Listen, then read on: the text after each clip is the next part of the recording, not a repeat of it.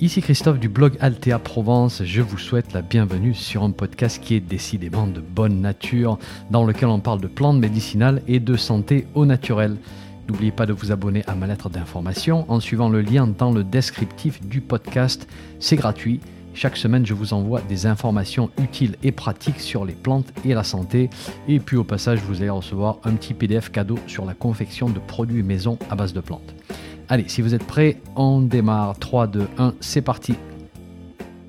Bonjour, je suis aujourd'hui avec Caroline Gagnon. Caroline est herboriste euh, canadienne, québécoise, et elle est avec nous aujourd'hui dans la Drôme parce que euh, nous avons une petite conférence qui démarre dès demain.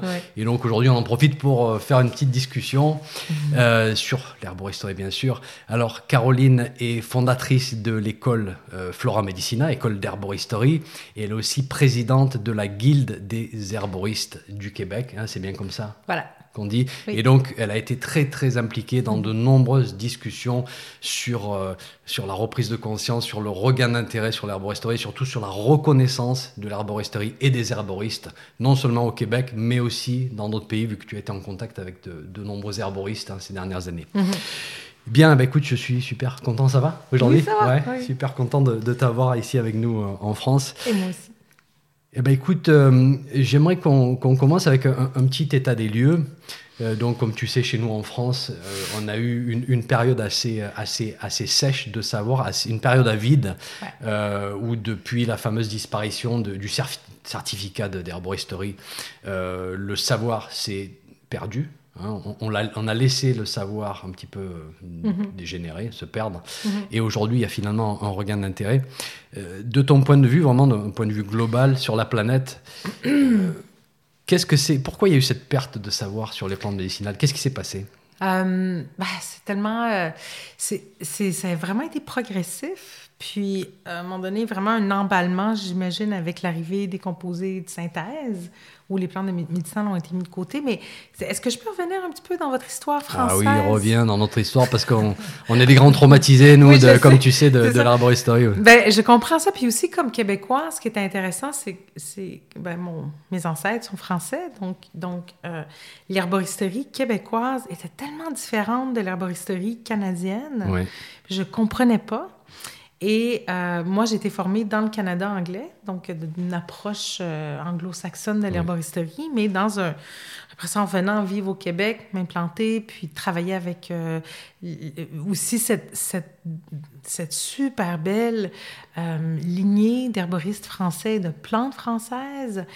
Euh, qui, avait, qui, avait, influencé le, Québec déjà. Oui, c'est ça, qui, Était, qui, était, très présente au Québec. Donc, le Québec est un, était, une, belle mixité des, des traditions, donc mm. autant euh, états-unienne, donc avec tout le mouvement des éclectiques, euh, qui a été aussi influencé par l'herboristerie anglaise, qui n'a jamais eu de coupure, hein, parce que ce qui est intéressant, c'est que le, la monarchie anglaise s'est toujours intéressé à l'herboristerie et a refusé d'octroyer euh, des privilèges aux médecins. Absolument. Et, et je me souviens plus quel roi ou reine a dit, euh, quand les médecins ou pharmaciens ont dit « nous voulons l'exclusivité », comme les Français étaient en train de s'auto-octroyer des privilèges. Et euh, le monarque ou la monarque de l'époque avait dit si vous êtes prêt à, à, à donner et traiter mes sujets gratuitement, avec les plantes locales, peut-être. Et bien, il n'était pas prêt. Donc, euh, les monarques étaient conscients de, de, en fait, de la santé publique, de, l'enjeu de santé publique, de, de, l'usage du savoir-faire et de, de l'herboristerie. Donc, au Québec, on avait, on avait aussi le savoir autochtone qui nous a permis de survivre comme colons et l'herboristerie française parce que les monastères euh, arrivaient avec leurs graines, leurs semences. On, il y avait les hôpitaux qui étaient tenus par le clergé, par les, bonnes sœurs de l'époque. Eux avaient une tradition française. Donc, on était dans ce bain-là. Mais ce qui était particulier au Québec, c'est que l'herboristerie était beaucoup axée sur euh, une approche apothicaire. Donc, euh, il y a un problème, il y a quelqu'un qui vous donne un produit pour répondre à ce problème-là, ce qui est différent dans l'approche autochtone ou dans l'approche anglophone ou même dans les éclectiques, qui était plus dans l'accompagnement dans les communautés, comme un, un, herboriste de village qui suit la personne, qui va chez elle, qui, qui regarde qu'est-ce qu'il y a comme problème de santé, puis accompagne la personne. Bref. Donc, ce que j'ai compris, c'est que, en fait, c'est que ça remonte, c'est antérieur au diplôme d'herboristerie. Puis, je vois en fait qu'il y a une grosse coupure dans les années 1600 quand les femmes ont, été exclues de l'étude de médecine vous étiez un des pays à vraiment les mettre de côté. Et ensuite, en 1700 quelques, 1760, 1770, les, pharmaciens ont eu l'exclusivité du droit de vente des plantes médicinales. Et donc, l'herboristerie ou le savoir herboristique a été euh, mis entre les mains des pharmaciens et évidemment des mères, des grands-mères, de toutes les gens de, des villages. Voilà, cette, cette, euh, cette, euh, c'était pas une profession, c'est juste un savoir-faire qui existait comme dans toutes, toutes, les, les, communautés de par le monde depuis le début du monde, humain en fait, depuis le début de l'humanité. Mais en tant que tel, le savoir herboristique ou la profession, elle a été limitée. Elle a été limitée aux pharmaciens et dans un cadre très restrictif. Et ça, je crois que ça a été... Euh, le début de la fin. Malheureusement, ça l'a asséché. ça a asséché, comme je disais. Mais ça l'a asséché l'herboristerie. C'est vrai qu'on a une branche d'herboristerie traditionnelle des familles qui a, qui a continué parce que les familles, le peuple, les, paysans, ceux qui étaient euh, éloignés des villes, ont continué à pratiquer mhm. la plante. Euh, Donc ça, c'est le savoir-faire régional. Et ce savoir-faire régional-là, il est présent partout sur la planète il a subsisté, lui. Oui, parce que ça va. Soit si, l'humanité subsiste, c'est parce qu'il y a, entre autres, aussi ces savoir-faire-là. Là, l'autre agent, en fait, c'est donc octroyer des privilèges mhm. ou le droit de pratique à une ou un groupe de personnes. Et par la suite, c'est le dénigrement de, de, ce savoir-faire-là ou euh, la peur face à la ressource. Donc, les plantes euh, éventuellement, ce que j'ai vu, en tout cas, peut-être ici aussi, mais au Québec, c'était beaucoup le euh, ridiculiser, c'est un remède de grand-mère, comme si nos grand-mères étaient, étaient stupides, euh, voulaient donner, donner, des choses qui allaient faire du mal à leurs enfants ou leurs petits-enfants. En bref, c'est comme vraiment déshonorer le, le, travail de ces femmes-là depuis le début de l'humanité, qui ont gardé l'humanité en vie. Hein. Puis après, c'était euh, donc soit que ça faisait rien ou que c'était dangereux. Voilà. Donc, il y a mhm. quelques années, on a vu avec la résurgence, en fait, de l'intérêt face à l'herboristerie dans les années 70, 80. Euh, et là, quand il y a eu une mise en marché de ces produits-là et un intérêt grandissant des, des, de la population, ça a été la campagne de peur. Alors, je me souviens dans les années 90, à peu près toutes les plantes allaient causer des avortements spontanés. Mm-hmm. donc, on, donc, on a commencé à avoir des contre-indications sur à peu près toutes les plantes lorsqu'on était enceinte ou allaitante parce, parce qu'il n'y avait pas eu d'études faites. Principe de précaution, on dit. Hein? Oui, c'est ça. Mais il faut dire que la plupart des médicaments ne sont pas testés. En fait, la grande majorité des médicaments, même les médicaments qui sont prescrits aux femmes enceintes, ne sont pas testés. Sur les femmes enceintes. Donc on n'applique pas... le même standard pour les plantes que pour les, que pour les médicaments. Mais ce qui est important, c'est de comprendre qu'il y a eu une campagne de peur et de, de dévalorisation. C'est actif. Le peuple ne va pas délaisser une ressource qui, qui, qui, a, qui, a, une grande innocuité, donc qui est complètement sécuritaire, qui est gratuite, qui est efficace de façon volontaire. C'est, c'est comme ce que euh, Noam Chomsky pourrait dire, c'est manufacturing consent. Donc, on, on, fabrique le consentement des gens pour dire ah non je vais délaisser ça c'est pas bon mm-hmm. puis comme j'explique souvent moi quand j'ai, j'ai eu accès à l'herboristerie puis je suis vraiment euh, reconnaissante d'avoir pu le faire très très jeune dans ma vie euh, c'était un j'étais insultée qu'on m'ait pas montré ça quand j'avais 5 ans c'est comme si j'avais reçu mon héritage, qu'on m'avait volé mon héritage. Mais j'ai vraiment réalisé à quel point, euh, puis culturellement, c'est invisible. J'avais comme la perception que on l'utilisait pas parce que c'était pas bon puis qu'on avait trouvé quelque chose de meilleur. C'est ce que mes grands-parents disaient, moi. C'était une époque où le médicament arrivait en force et on disait que l'on n'aurait plus besoin des plantes parce que les médicaments était là. On n'avait pas le recul encore, bien sûr, de, de, la situation. Sur la limite aussi, c'est sûr que c'était presque miraculeux. Oui, bien sûr. Mais là, donc, donc c'est, ce qui est intéressant, c'est de voir comment on a internalisé, comme on dit, ce message-là, parce que ça fait quand même 70 mhm. ans qu'il est, qui est propagé, puis que même les, les, journalistes et quelques professionnels de la santé vont perpétuer ce message-là sans connaître les plantes. Et, c'est encore dit comme si les plantes, il n'y avait pas un de preuves scientifiques, ce qui est faux. Il y a énormément d'études sur les plantes qui sont... Euh, qui, je, je lisais euh, récemment euh, qu'il y a une validation des usages traditionnels. Par exemple, on va prendre des plantes euh, euh, de façon aléatoire dans, le, territoire et on, va peut-être trouver 5 à 10 des, des dans, les études de, plantes qui ont vraiment des principes actifs qui sont, intéressantes. Et si on prend la pharmacopée de, des tradipraticiens, peu importe sur la planète, on est à 90 de, de réussite. De, donc, c'est pas aléatoire. Là. On prend pas des plantes ici et là juste pour dire oui, c'est vert, euh, ça prend, fait telle prière et ça, va, euh, ça va guérir. C'est bizarre, bizarre cette dualité de, de, jeter deux lumières sur la plante. Une qui consiste à dire euh, ça peut pas faire de mal, ça ne marche pas. Mm-hmm. Et l'autre qui consiste à dire attention, c'est très dangereux. Mais entre les deux, il n'y a jamais c'est efficace. Exactement. Puis, comment moi je le perçois, c'est vraiment euh, comme une colonisation, un esprit colonialiste sur le savoir et les porteurs de savoir.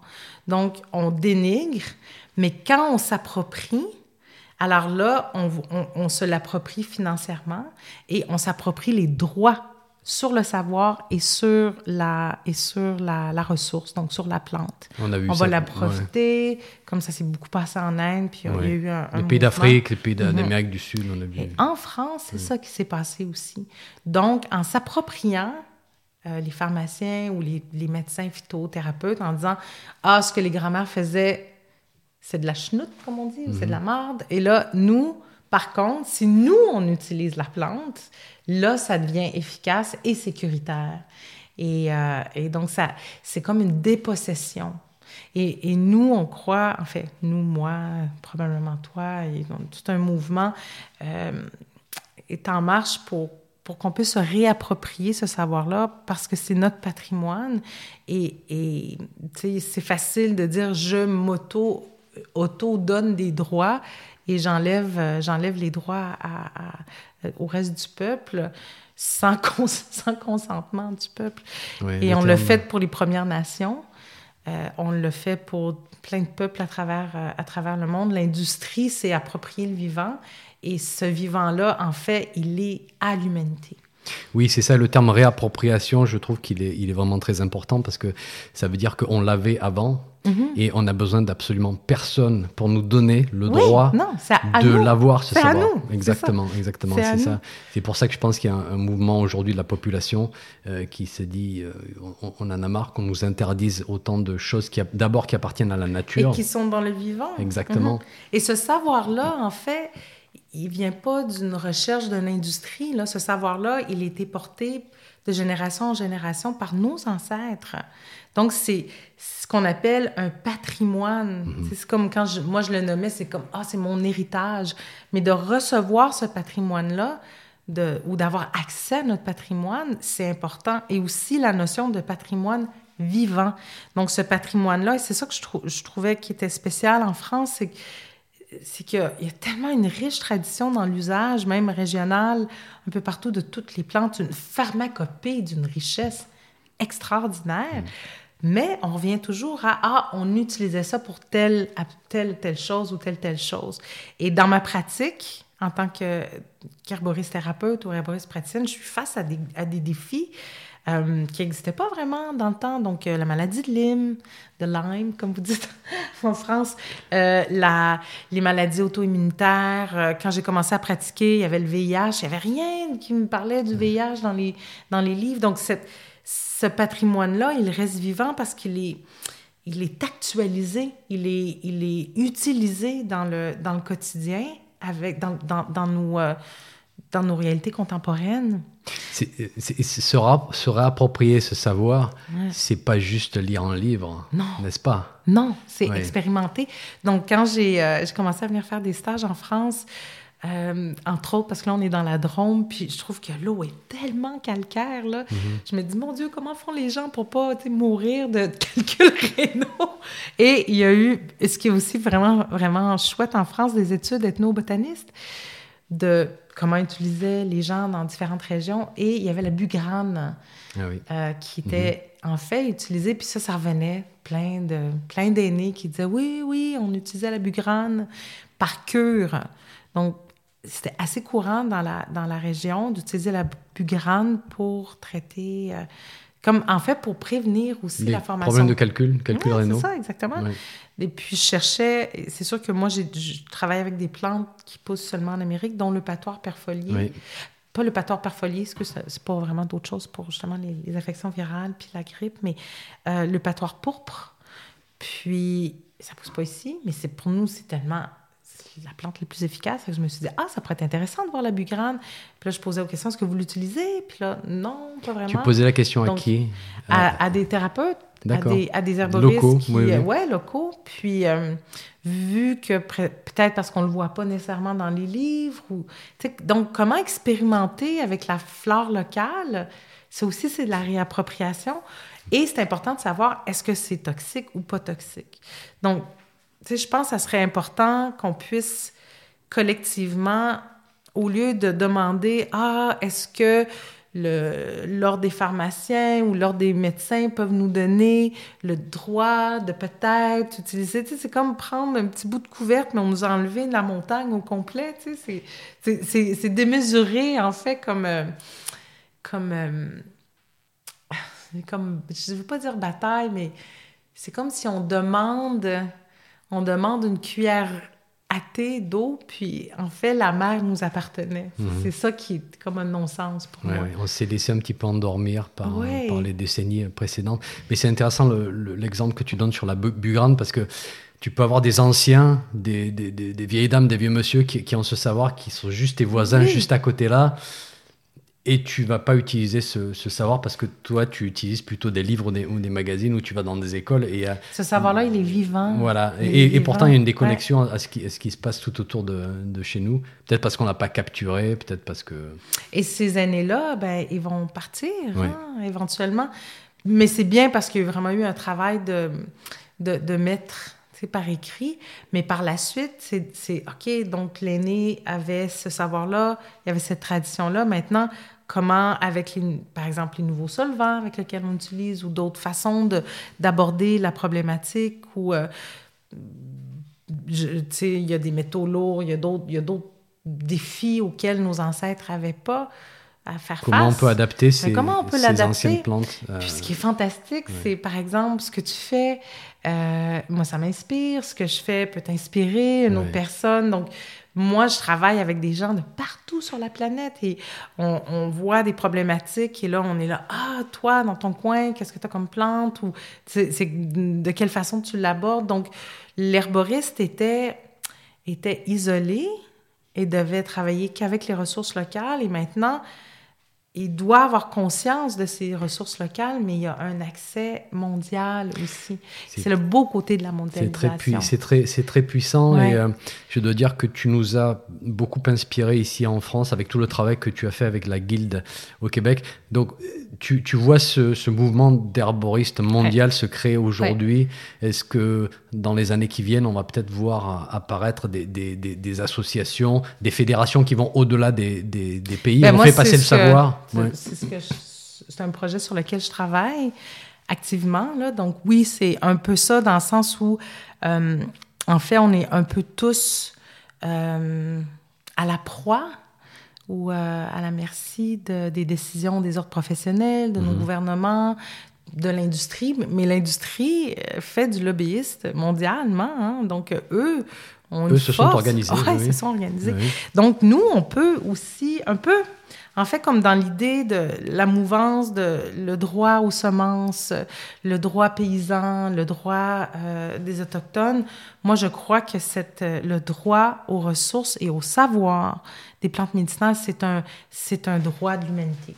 C'est un droit de l'homme et de la femme, en fait. Et aussi, pourquoi je, je suis activement sur ce mouvement-là, c'est que c'est pour les pour les enfants, puis pour ce qui s'en vient, c'est que je crois que l'herboristerie, en fait, les porteurs de savoir herboristiques, et c'est ceux aussi qui, qui sont euh, les gardiens de la ressource, qui sont conscients de ah tel changement climatique, tel, il y a telle ressource qui se perd, telle maladie, comme là vous avez le buis qui est en train de, disparaître, comment qu'on peut préserver ça, comment qu'on peut euh, prendre soin de la ressource, parce que pour l'instant ces porteurs-là de savoir, ils sont tellement pas valorisés que c'est juste vraiment ceux qui ont le cœur pur et la, passion qui le Parce qu'ils n'osent pas se montrer, ils n'osent pas se faire rémunérer au, bon, au, bon niveau. Euh, tu utilises le le mot droit, c'est notre droit. Est-ce que c'est aussi notre responsabilité, dans le sens où aujourd'hui, être responsable de sa santé, c'est apprendre à bien se nourrir, déjà, apprendre à faire pousser euh, son alimentation autant que possible, à, ramasser euh, des, aliments sauvages lorsque c'est possible, dans le respect de la nature. Est-ce que on, est, on, est, on doit étendre, et je connais la réponse, mais je te la pose, on doit étendre ce concept de responsabilité aux aux soins aussi, c'est-à-dire que chaque famille doit reprendre euh, un, certain niveau de connaissance autour des, plantes simples pour des, soins assez simples, mais un espèce de, premier niveau de, connaissance pour arriver à être plus indépendant que ce qu'on est aujourd'hui. Oui, j'irais plus dans l'autonomie que la responsabilité. Parce que c'est sûr qu'on est responsable de nos besoins, de notre vie, de tout ça, mais en même temps, j'aime beaucoup la liberté euh, absolue de l'être. De, oh, tu es libre de ne pas être en santé. Tu sais, c'est pas une obligation, la mm-hmm. santé. Euh, tu es libre de faire ta vie comme l'entend, parce que c'est ton corps, là, comme le, mm. droit à l'avortement, le droit... Tu sais, tu es libre de faire ce que... c'est surtout de ne pas verser dans la culpabilisation de ne pas être en santé ou de ne pas prendre soin de soi. Mm-hmm. C'est un discours que souvent les gens vont faire « Ah, tu sais, je, je devrais, je devrais. » Mais ce qui est important, c'est... En fait, c'est de je dirais, c'est d'être, d'avoir le, le, la possibilité d'être autonome face à sa santé et d'avoir le choix. C'est surtout ça. la liberté, le droit de choisir. Le droit de mhm. choisir euh, cette approche-là sans que j'aille aller voir un médecin pour avoir un, un billet pour dire oui, vous pouvez prendre votre tisane d'ortie c'est comme, comme dire Ah, tu as le droit de faire du yoga ou tu as le droit. D'aller ramasser des, des, carottes pour te nourrir. C'est ça, exactement. Pour moi, c'est comme l'herboristerie puis l'alimentation, c'est sur la même C'est dur de tirer le trait entre les deux. On en parlait l'autre fois. C'est très, très dur de. Puis, ce que je dis souvent dans la. Ben, c'est comme il y a tellement de niveaux de. de assumption, comment on dirait ça en français? Des suppositions. Des suppositions qu'on on, on, voit comme des vérités absolues, mais qui ne le sont pas.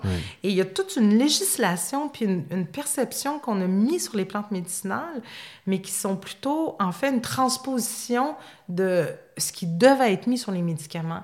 Et ces médicaments devaient être... Euh, ces précautions-là devaient être mises sur les médicaments parce que c'est des substances qui sont potentiellement très nocives et aussi très utiles. Donc, quand je parle de plantes médicinales, je ne suis pas contre les médicaments, mais on a mis toute la précaution, la législation, la, la restriction sur les plantes médicinales. Comme si c'était. Comme si c'était des médicaments. Alors, je dis souvent, on mélange usage et et substance. Donc, la substance comme telle, les plantes médicinales, puis là, je parle pas de la datura, de la juscame noire, je je parle pas de plantes toxiques. Hein, non, non, non, non. Je parle de les plantes qui sont dans notre pharmacopée. Là. Les gens, ils meurent pas de l'usage de ces plantes-là. Pas plus qu'ils meurent de, de, de, de, la prise de, d'épices ou de, de, de, légumes. Il paraît que tu peux avaler une feuille de plantain de travers. Ah, ça, c'est dangereux, ouais, c'est ça. Et on peut aussi manger des feuilles de tomates et vraiment pas se sentir bien par la suite. Ou même on parlait en peut-être hier ou avant-hier de, de, problèmes d'interaction, par exemple, avec les médicaments. On disait, euh, dans ce cas-là, il faut interdire le pamplemousse parce que le pamplemousse est, l'une des substances naturelles qui interagit, qui interagit avec le plus de, médicaments. Donc, où est la logique dans tout ça en, fait, souvent, en fait, ce qui, ce qui interagit ou le danger dans le médicament et pas dans la plante. Mm-hmm. et, et, comme dans, dans, la formation justement d'interaction, euh, dès qu'on change un paramètre, par exemple, votre client euh, prend un médicament, ou vous, même pas, c'est même pas besoin d'être votre client, vous prenez un médicament et vous ne faites jamais d'exercice. Là, vous commencez à faire de l'exercice, vous changez le, métabolisme, de ce médicament-là et, donc il y a une interaction. Il faudrait peut-être réguler l'exercice. l'exercice. c'est important. tu, euh, je, je, reviens sur, euh, sur, les, sur les peuples premiers parce que moi, il y avait quelque chose qui m'avait, qui m'avait beaucoup plu et je pense que c'était la dernière fois que tu étais venu en France où on parlait des, euh, des peuples premiers parce que au, au, au, Canada, au Québec, vous avez en Amérique du Nord, vous avez beaucoup, beaucoup appris mhm. des peuples premiers ouais, point de l'utilisation. Vous leur devez on leur doit la vie. Donc, et euh, ce que tu m'avais dit, c'est, mais vous, en Europe, vous êtes des peuples premiers. Parce que vous avez eu ça. Et ça, ça, m'a, ça m'a frappé un peu comme une claque. Je me suis dit, oui, c'est vrai que euh, nous, on, on regarde notre, notre, notre situation euh, pas de cette manière-là. Tu vois, c'est pour ça que c'est bien d'avoir un regard externe. En fait, c'est de voir l'impact de la colonisation. C'est pour ça que la, la façon dont la restriction autour des plantes médicinales et l'usage des plantes médicinales, c'est un acte colonial. C'est de la dépossession du vivant. Et c'est, et c'est, On se fait coloniser chez nous. Oui, mais ça, c'est intéressant parce que parce que malheureusement, l'impact du colonialisme sur les Premières Nations euh, au Canada, c'est euh, partout dans le monde, là. mais c'est tellement dévastateur parce que avec les années, il y a eu une... En fait, on, les a dépossédés, un, de leur terre en premier, euh, de, leur, euh, de leur droit au vivant, donc au territoire. Après ça, de leur culture. Il y a eu même de l'eugénisme à un certain point où les femmes, on leur enlevait leur bébé, où ils se faisaient stériliser. C'est épouvantable, là. C'est un génocide. Euh, sur une, des centaines d'années. Et vous, vous avez été colonisé aussi par, euh, par euh, le christianisme, mais par l'Empire romain, tu sais, mm-hmm. les, les, les, peuples. Les, les, peuples qui étaient ici, la culture romaine, moi, c'est à peu près là que je le vois, mais peut-être qu'il y a d'autres, il y a d'autres niveaux de ça, euh, est venue, puis, puis la, la culture, en fait, qui est de tous les peuples de la Terre, qui est en lien avec le vivant, avec la Terre. C'est pas juste religieux, c'est la relation à la Terre il y a eu euh, une dépossession de ça. Une donc, dans la dévalorisation, dans... Euh, puis, euh, je travaille justement sur mon projet là, de, de, de ramener l'herboristerie mondialement à... Est-ce qu'on s'en reparlera, là? C'est encore assez premier. mais je veux juste vous lire la... parce que moi, ça m'a vraiment touchée. C'est vraiment... C'est vraiment ça. Euh, nous ne voulons pas assister à ce qu'on appelle en droit autochtone à l'extinction par définition. Puis c'est un petit peu ça qu'on a, qu'on a fait avec l'herboristerie. C'est-à-dire, qu'est-ce que tu appelles extinction par définition? C'est-à-dire la disparition de certains droits et pratiques par un exercice de définition restrictive qui, en énumérant les droits consentis, comme les seuls les pharmaciens peuvent faire ça, comme en France, c'est tellement ça, vous avez eu une extinction d'herboristerie parce que vous avez tellement défini l'herboristerie. L'herboriste, c'est comme ça, a le droit d'utiliser telle plante, a le droit de le, de le euh, donc, il y avait un diplôme. Ensuite, on a retiré le diplôme. Même maintenant, il y a cette mouvance-là que je, ça m'attriste de voir en France que encore, comme pour avoir le droit, il faut encore plus se définir, mais sans voir que cette, cette approche-là vous, malheureusement, amène une extinction de d'autres parties de l'herboristerie, de d'autres parties de la relation au vivant, parce que c'est comme ça définit la relation au vivant et toute la, la, richesse de l'herboristerie qui est vraiment infinie, de toute la pratique, de toute la, ce que la plante est dans la relation au vivant, dans ce qui peut être développé dans les écoles de pensée d'herboristerie, dans les approches d'herboristerie. Euh, en fait, moi, je préconise vraiment qu'il n'y ait pas d'homogénéisation de, la pratique de l'herboristerie, qu'il n'y ait pas de diplôme d'herboristerie, de laisser euh, les différentes écoles de pensée émerger, de la diversité. Puis c'est comme ça que moi j'apprends, c'est comme ça que ma pratique, elle est efficace et elle est aussi résiliente. Comme quand il y a une problématique qui arrive, je, je peux expérimenter d'autres choses parce que je suis inspirée par d'autres pratiques, par des gens qui sortent du corps. Je veux juste lire la définition parce que c'est vraiment important. Moi, ça m'a, ça m'a frappé. J'ai fait Ah, mais c'est vraiment ça. L'extinction par définition, c'est-à-dire la disparition de certains droits et pratiques par un exercice de définition restrictive qui, en énumérant les droits consentis, annule de facto l'existence de tous ceux qui ne sont pas énumérés ou définis.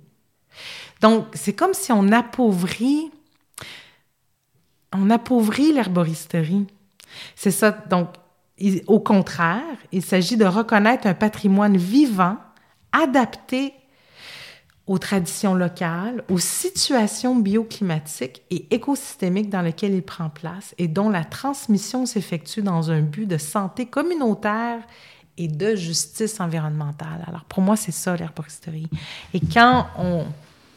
En fait, quand on l'emprisonne, ben ça fait que c'est quelqu'un... ou euh, ça, ça devient une, une version de l'herboristerie qui est tellement édulcoré. Eh Parce que chez nous, un herboriste, c'est quelqu'un qui est derrière un comptoir en général et qui vend des petits sachets mhm. d'herbes. Euh, au Québec, c'est quoi un herboriste? C'est comme euh, il y a 100 façons d'être herboriste. Par exemple. Il y a, moi, j'ai des herboristes qui sont, euh, qui vont faire euh, de la cuisine, donc qui vont incorporer les plantes médicinales dans l'alimentation. Il y a des herboristes qui font de l'éducation populaire. J'ai des amis herboristes qui vont dans les écoles travailler avec les jeunes à faire des jardins, puis faire des programmes de tisane dans les écoles à la maternelle, première année, dans les écoles primaires. Euh, moi, j'étais euh, dans ma jeunesse herboristique, j'étais beaucoup activiste, donc euh, beaucoup dans une mouvance environnementaliste, travailler aussi avec les gens de la rue, de la réappropriation des terrains vagues, beaucoup dans l'autonomie de, de, réappropriation des ressources urbaines. Il, y a des, il y a des herboristes qui travaillent à ramener les gens à prendre conscience de leur environnement. Il y a des herboristes qui cultivent et qui transforment. Il y a des herboristes qui ne font que transformer, qui donc qui vont faire euh, les sirops pour les thérapeutes qui, eux, vont le donner à leurs clients. Il y a, moi, je connais plein d'herboristes qui sont herboristes juste parce qu'ils sont passionnés, puis c'est des chercheurs, c'est des, des, gens qui vont... Euh, il y a des gens qui vont, qui vont aussi un peu comme votre branche d'ethno, d'ethnobotanistes. Moi, je mhm. les considère un peu aussi comme des herboristes ethnologues un peu, ou euh, il y a des thérapeutes. Alors, vous avez des, praticiens purs, c'est-à-dire ce ne sont pas des gens qui transforment, qui cultivent, mais qui accompagnent seulement les, personnes qui... Avec principalement des plantes médicinales. Donc, mais tous les herboristes ont une relation au, vivant. Au vivant. Et c'est ça, quand moi je rencontre un herboriste d'Australie ou de, de, France ou euh, j'ai des amis de, l'Équateur ou euh, d'Amérique euh, d'Amérique centrale ou des États-Unis ou un Anishinaabe ou un herboriste Cri ou Mi'kmaq ou d'autres d'autres nations, Premières Nations. J'ai une amie herboriste Chectaw et, et, eux sont en fait, on se rencontre au même d'Afrique puis c'est comme, hey, mon frère, hey, ma soeur. Il, y a, une relation à, à la. C'est ça, à l'humain. Puis l'herboriste, dans peu importe ce qu'il fait, c'est celui qui porte cette lumière-là. En fait, l'herboriste, il travaille pour la plante. c'est l'employé de la plante. Puis Rosemary disait souvent, c'est Rosemary Gladstar, tu me parles, c'est une, des grandes dames des herbes aux États-Unis. C'est ça. Elle disait en fait, puis peut-être que ça, te rejoint, c'est en fait, on est herboriste parce qu'on était appelé. On était appelé par la plante, par la terre, puis on a dit oui. Puis on, on, le fait, puis on le fait à notre couleur. Donc, le fait de restreindre l'herboriste à une définition, puis je dis pas qu'il faut pas encadrer, comme moi, j'ai vraiment préconisé l'encadrement de la pratique thérapeutique parce qu'il peut y avoir des écueils. Euh, la, les, les, les, transformateurs, les cueilleurs, tu sais, qui ont, en fait, qu'on porte l'herboristerie à travers une grande éthique puis une conscience, puis mais surtout une solidarité pour tous les corps de métier de l'herboriste, parce qu'on a besoin de tous ces gens-là. Et, et c'est comme la pointe de tarte où chaque, chacun arrive avec sa, son expertise, avec sa lumière, avec sa, sa couleur qui fait que l'herboristerie reste dynamique. Elle est vivante. Et tu as chapeauté tout ça sous la guilde. Hein. C'est la guilde. Ben, pas juste moi, tu sais, tout, toute l'équipe de la, guilde, toute la groupe, tout le, toute la en communauté. fait, c'est collectif. On a choisi d'avoir un, un, organisme qui en fait, qui incluait tous ces... ces, ces, on, dit, en fait, la, la guilde, la guilde c'est pour les amoureux et amoureuses de plantes médicinales. Mm-hmm. Donc, on a des chercheurs, on a des pharmaciens, on a des thérapeutes, on a des, des transformateurs, on a des cultivateurs, on a des cueilleurs, on a des, des amateurs, on est amoureux. On est tous amoureux et amoureuses des plantes médicinales, mais ce que ça fait, c'est que ça nous a donné un super poids politique. C'est un petit peu ça que j'essaie de, de, faire en ayant, en fait, en, discutant avec euh, la, la, la, Belgique, la Suisse, les herboristes de France, euh, des États-Unis, euh, de, tous les plein pays, de pays, de tous les pays, qu'on puisse arriver à un consensus sur est-ce qu'on peut arrêter de demander des miettes? Est-ce qu'on peut commencer à, à réclamer ou au moins dire que c'est notre droit. Oui, on fait le que c'est à nous. Oui, oui, c'est ça. Et que, et puis c'est ça peut-être le point que je voulais, je voulais dire tout à l'heure, c'est qu'on va avoir besoin de ces porteurs de savoir-là. On a toujours eu besoin. Mais là, on s'en va vers un changement planétaire où les structures oh, ils vont ils vont avoir ça va bouger ça, va bouger. et l'herboristerie c'est comme, c'est comme l'agriculture régénératrice où, c'est, que c'est une, une, résilience locale. Et il faut valoriser ces porteurs de savoir-là et les ressources pour que quand on va en avoir de besoin, ben, que ça fasse partie de, nos, de nos ressources, comme ça l'a toujours été. Quand on était euh, plus isolé d'une communauté à l'autre, on, on, avait plus d'autonomie, en fait. Puis l'herboristerie faisait partie de cette autonomie-là. Autonomie, Face à notre santé. On, tous les maires de tous les peuples savaient quoi faire quand il y a une diarrhée, quand il y a une grippe, quand il y a euh, de la douleur, quand il y a euh, un saignement. Mhm. Et donc, avec cette richesse des, pratiques au, au, Québec, cette richesse des, des, métiers, cette acceptance aussi du système, dis-moi, est-ce qu'il y a plus de morts non, il n'y a pas de cadavre qui sont cachés sous le tapis, quelque part sous, non, sous le fauteuil, sous le sofa, sous le lit. pas plus. Non, non, non, ah aucun. En fait, aucun, aucun, aucun mort. Je, de... je, blague bien sûr un petit peu, mais non, non, mais non, il faut le dire. Parce que la, la, campagne de peur, c'est comme c'est tout, tout, tout sortez. C'est en fait la, la c'est ça, certains anti-inflammatoires causent c'est pas cause beaucoup plus de tort ou des médicaments. Puis je dis pas ça pour pas prendre des médicaments, mais en fait, moi, je, je pousse le message et quand je parle aux, législateurs, que ce soit au Sénat français ou à la, à la à Santé Canada, l'innocuité des plantes. Mm-hmm. Et c'est euh, backé, c'est, euh, comment on dit, c'est euh, soutenu. soutenu par la recherche, on le sait, et par la réalité, justement, qu'il n'y a pas de cadavre là, partout. Ouais, euh, et, pas, et pas assez de valorisation de, de l'expérience. On a eu un petit peu cette discussion aussi cette semaine. On parle toujours de evidence-based medicine. Donc la, Experience-based medicine. Voilà, de, de passer à à valoriser autant l'expérience des praticiens que les études scientifiques. mais aussi, c'est qu'il faut, c'est comme malhonnête de dire il n'y a pas d'études. mais qui va financer ces études? Premièrement, il y en a, mais qui va financer ces études-là? Pour l'instant, si on s'attend à avoir la même étude étude qu'un produit pharmaceutique, c'est parce que c'est des milliards de dollars, des millions de dollars qui sont, qui sont, qui sont fournis par l'industrie parce que eux vont avoir l'argent de la vente, tandis que l'argent qui va être mis dans l'étude sur les plantes, ben, c'est juste le peuple qui va avoir le bénéfice. Parce qu'on ne veut pas que l'information du vivant soit, soit donné qu'à une industrie. Puis ça, c'est vraiment important. Et c'est super important que globalement, on, on, puisse euh, euh, faire valoir ce droit-là. En fait, c'est ça vraiment, c'est le temps qu'on se réapproprie ce droit-là et qu'on arrête de Demander permission. Demander permission. C'est à nous. C'est à nous. Ça va faire. Hey! Réveille-toi. Réveille-toi. Euh, euh, ce qui est important, donc, quand Caroline parle de, de ce rapport à la nature aussi, euh, et c'est vrai qu'une question qu'on me pose souvent, moi, c'est quoi la différence entre herboriste, herbaliste, phytothérapeute? Alors, c'est vrai qu'il y, a plusieurs termes qui sont utilisés au travers de, de monde, mais s'il y a quelque chose qui nous unit dans tous les pays, c'est qu'on on est dehors dans la nature.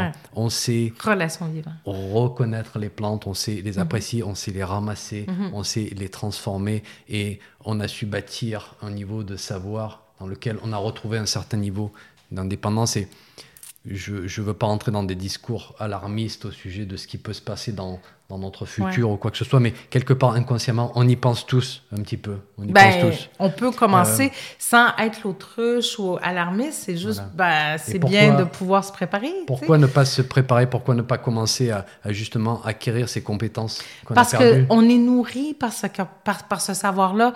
Moi, je suis ben, et vous, si vous écoutez ces vidéos-là, c'est parce que vous avez un intérêt. Et quand on commence à se réapproprier ce savoir-là, il y a une joie qui vient avec ça. C'est fantastique d'être dans son jardin et dire toutes ces mauvaises herbes-là que je, que je mets au compost. Ah, ça, c'est bon pour, euh, pour mon foie. Ça, c'est tellement bon dans ma salade. Mon Dieu, et on se sent nourri. On se sent nourri, pas juste dans le corps, mais dans Ah, la vie fait sens. Il y a, il y a, une, il y a une, a purpose. Il y a mm-hmm. un oui, oui. C'est ça. Un objectif, quelque chose qu'on a perdu. Donc, ce que je vois, c'est dans tous ces corps, il y a une relation au vivant, puis un respect, puis on honore aussi cette. Euh, tu sais, c'est comme on est porteur de savoir, mais le savoir, il vient, il vient de la terre. Puis on apprend de la terre. Puis ça aussi, c'est important. C'est comme c'est pas. C'est de la décolonisation. C'est que les, jeux de pouvoir sont différents. C'est plus, en fait, horizontal que vertical. C'est communautaire, c'est entre nous, c'est de la plante à nous, c'est de la terre à la plante. c'est on, fait partie de la solution. La plante fait partie de la solution. C'est pas de l'extraction. Extraction, extraction, extraction. Oui, et puis d'un point de vue hiérarchique aussi, tout commence du bas. Ça, ça, commence pas du haut, ça commence, ça mm-hmm. commence du bas et, ça monte. Euh, avant de, de te laisser vaquer au reste de ta journée, Caroline, est-ce que tu aurais euh, des conseils pour nous, Français ici, avant de partir? Qu'est-ce qu'on peut faire là, cette, cette, période qui se présente à nous, période de grands changements Qu'est-ce qu'on peut faire pour faire bouger, bouger les choses? Ben, moi, je, moi, je dirais de collaborer les uns et les autres, les uns avec les autres, de voir que autant le cultivateur que celui qui fait, qui a même une petite entreprise, tu sais, ou une grande entreprise, euh, que les chercheurs, que les thérapeutes, que les gens de comptoir, c'est comme quand on n'a pas beaucoup de droits puis de reconnaissance, quand quelqu'un en, a puis que nous, on n'en a pas, c'est comme si on perd quelque chose. Mais si on collabore ensemble puis qu'on exige et qu'on prend soin l'un des autres en sachant qu'on a besoin des uns des autres, mais on est vraiment plus fort. Mm-hmm. On a une voix politique beaucoup plus forte. Et de pas, je dirais, de pas se satisfaire de miettes. Vraiment, de ne pas être dans la fatalité de bah, ça a toujours été comme ça, donc comme, tu sais, ça change pas, la bureaucratie, c'est lourd. Non! Et ça nous fait du bien d'avoir ce regard nouveau. Bien, vous, vous avez. C'est ça. Puis, c'est pas parce que ça a été comme ça depuis 300 ans que ça devrait de même pendant un autre 300 ans. Le monde change. Puis, euh, rêvez, mm. rêvez. Votre, votre, votre, votre France future, elle a l'air de quoi? Puis c'est vous qui l'a créé. Puis vous avez une richesse fantastique en ressources humaines, en ressources euh, végétales. La terre, elle est tellement... C'est vraiment magnifique comme terre, comme pays, comme culture, comme... Vous êtes magnifique, donc allez! Très bien. Merci Caroline. On espère te retrouver très bientôt dans notre, pays. Je pense que dans les, années qui viennent, on va te voir de, régulièrement. Et ça, c'est un, vrai plaisir. Oui, j'aime ça. Merci. Merci. Merci. Un petit message avant de vous laisser. Si vous avez aimé ce podcast, merci de laisser une évaluation sur votre plateforme de podcast favorite. Ça permettra à d'autres personnes de découvrir mon podcast et d'en profiter. Un grand merci.